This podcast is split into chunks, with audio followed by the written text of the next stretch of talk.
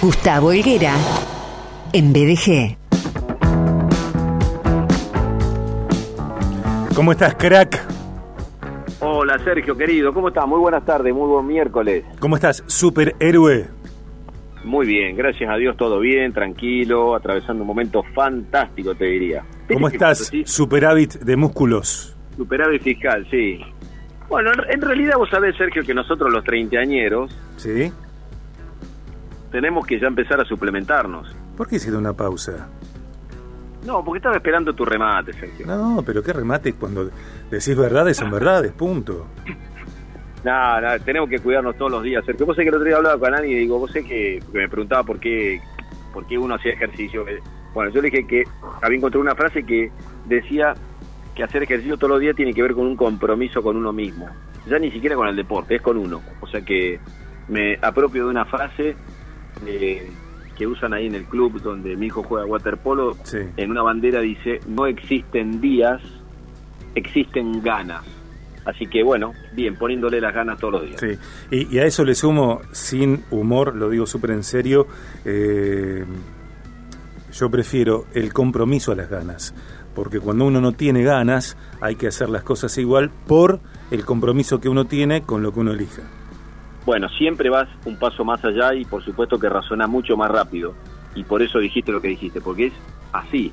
Uno tiene que tener un compromiso, porque las ganas no siempre están. O sea, hay Exactamente. Que no te levantás todos los días igual, no, no todos los días eh, tenés las energías, pero bueno, si vos tenés el compromiso eh, para lo que quieras, para lo que asumas que tenés que hacer, y bueno, eh, le das para adelante. Así que me parece que es una cultura más que un modismo o un ejercicio, es una cultura, es una forma de vivir las cosas y bueno, en estos países en los que vivimos que nos exige tanto de nosotros, este, hay que abonar esa cultura de todos los días este, comprometernos con nosotros. Eh, lo digo y, me hago cargo porque lo creo profundamente. Yo no veo la hora, licenser querido, de que, por ejemplo, desde TEDx te inviten a hablar eh, y desde otras organizaciones eh, a vos que tenés una historia, un presente, compromisos, valores tan necesarios en los tiempos que, que corren, licenser querido. Bueno, Sergito, ojalá algún día se dé, porque también no deja de ser un gran desafío para uno poder intentar transmitir una pequeña experiencia, no más que eso. Mm. También es un desafío eh, contar, narrar la economía argentina eh, en este disparate que atravesamos. Eh, anteriormente, la semana anterior hablaste de canje de deuda, también te referiste a Expo Agro, al igual que lo hizo nuestro especialista en agro, Diego Mañas. nos hablaste de la economía como eje de campaña y hoy llegas con el informe sobre la inflación de febrero en términos también que, eh, a, ver, eh, también atravesados por la, por la pregunta, ¿qué esperar para los próximos meses? Bueno, eh, la verdad, Sergio, que uno intenta, cuando pensamos en los temas que podemos conversar sobre economía, también en estas horas, más allá de la inflación, mucho se oye sobre la caída de los bancos en Estados Unidos o de algunos bancos que han sido, como se le dice en los titulares de los diarios, crypto friendly. Eh, mm. eso es un tema para después conversarlo en algún otro momento, pero bueno, la verdad que nosotros no, no tenemos todavía la cultura de estar, este, porque es difícil ahorrar, es difícil invertir y más hacerlo en activos de este estilo, en los cuales todavía estamos bastante lejos, desde lo filosófico y también desde lo, te diría, mundano, de saber que uno puede hacer una inversión en este tipo de activos y de un día para otro poder este, correr una carrera tan vertiginosa como desde 20 mil a 60 mil dólares y subir y bajar, etcétera, etcétera. Pero lo que nos atañe a la Argentina, algo bastante más rústico, tiene que ver con el informe de inflación de todos los meses. Ayer se dio a conocer el índice de variación porcentual mensual, eh, queda en el total nacional, estamos hablando del índice de precio al consumidor, oficial, eh, información oficial del INDEX, 6,6%, un 6,6% que lleva a lo largo del último año, si miramos a febrero del 2023 contra febrero del 2022, estamos hablando de una inflación de 103%. Es decir, este famoso número de, las, de los tres dígitos que el gobierno no quería mostrar, bueno, ya es hora de eh, mostrarlo porque no lo han podido no solamente frenar, sino eh, acelerar. Y te voy a dar un dato adicional, Sergio, en lo que va del gobierno de Alberto Fernández, la inflación ya este, anda alrededor, ya está alrededor de los 325%. Y recordemos que hace justamente un año, Sergio, el presidente decía en un discurso de estos que tiene, que la verdad que más allá de sus aplaudidores oficiales, yo no sé quién le puede prestar atención, eh, dijo que se lanzaba eh, fuertemente a lo que le dio de llamar la guerra contra los precios, la guerra contra la inflación.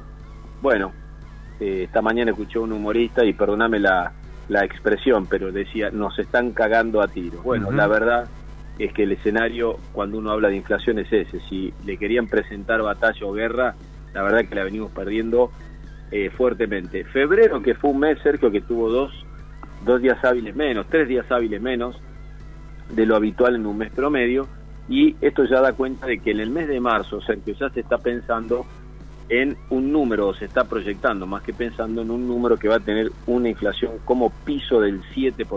Ahora, cuando uno desagrega un poquito, Sergio, porque uno piensa 6,6%, sí, está bien, pero la lata de choclo que yo compré en el súper no aumentó 6,6%. Vos recordás siempre que dentro de este indicador del 6,6 incluís rubros como alimentos, como la comunicación, como hoteles y restaurantes, eh, bueno, bienes y servicios para el hogar, etcétera, etcétera, salud, educación. Bueno, marzo va a ser un mes donde estacionalmente, esto quiere decir que habitualmente así se da, la inflación es un poco más alta porque la vuelta al colegio empuja para arriba un montón de otras demandas que venían no teniendo esa eh, dinámica. Pero lo concreto, Sergio, y te cierro esta parte del comentario, que de este 6,6% te diría que los rubros más importantes, como por ejemplo comunicación y alimentos y bebidas no alcohólicas, están arriba del 8%.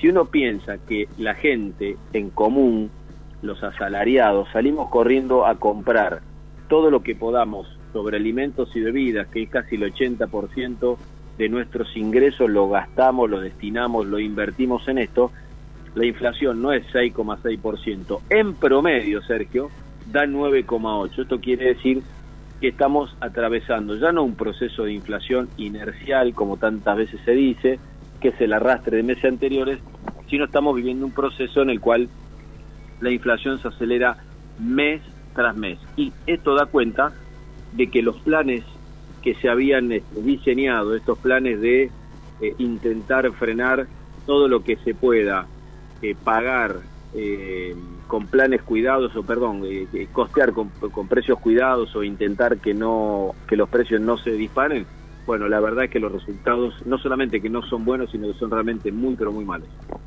Ok.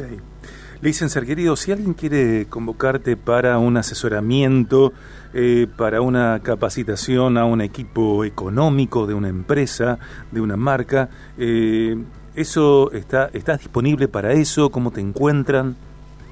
Eh, sí, bueno, lo, hemos conversado en otras oportunidades. Yo no soy muy adicto a, las redes sociales, no tengo un perfil enfocado en, economía exclusivamente, pero bueno, uso el Instagram en g.elguera y eh, bueno, mi teléfono sabe que está disponible, en la producción se pueden comunicar y con todo gusto. Eh, son escenarios y entornos los cuales, Sergio, de aquí hasta fin de año tenemos que intentar darnos una mano entre todos porque ya vemos, no hay un plan económico para llegar hasta fin de año y hasta el cambio de gobierno, así que lo que cada uno sepa, lo que cada uno pueda, este, así como cuando en materia de seguridad decimos entre los vecinos tenemos que cuidarnos, digo, en materia de economía pasa lo mismo. Si vos sabes algo, podemos compartir algo, bueno, que sea este el momento, que sea este el lugar, porque de verdad, como siempre digo, no saber de economía o saber algo y no transmitirlo termina siendo muy caro. Gracias, licenciar querido, que te queremos tanto. Sergio querido, que tenga una excelente tarde y bueno, y por suerte con un poco más de, clima respirable, con un aire que nos permite por lo menos bajar un poco todo este calor que tuvimos estos últimos días. ¿Llueve o no llueve hoy? No, todavía no, pero todo parece indicar eh, que la zona de Zárate, Campana, por ahí se viene muy, muy fuerte y bueno, vamos a ver si esto llega para acá. ¿Se te ponen los pelos de punta?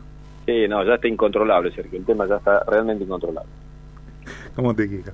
Licenciar, te abrazo, te abrazamos. Gracias, muchas gracias. Un abrazo. Un abrazo. Chau.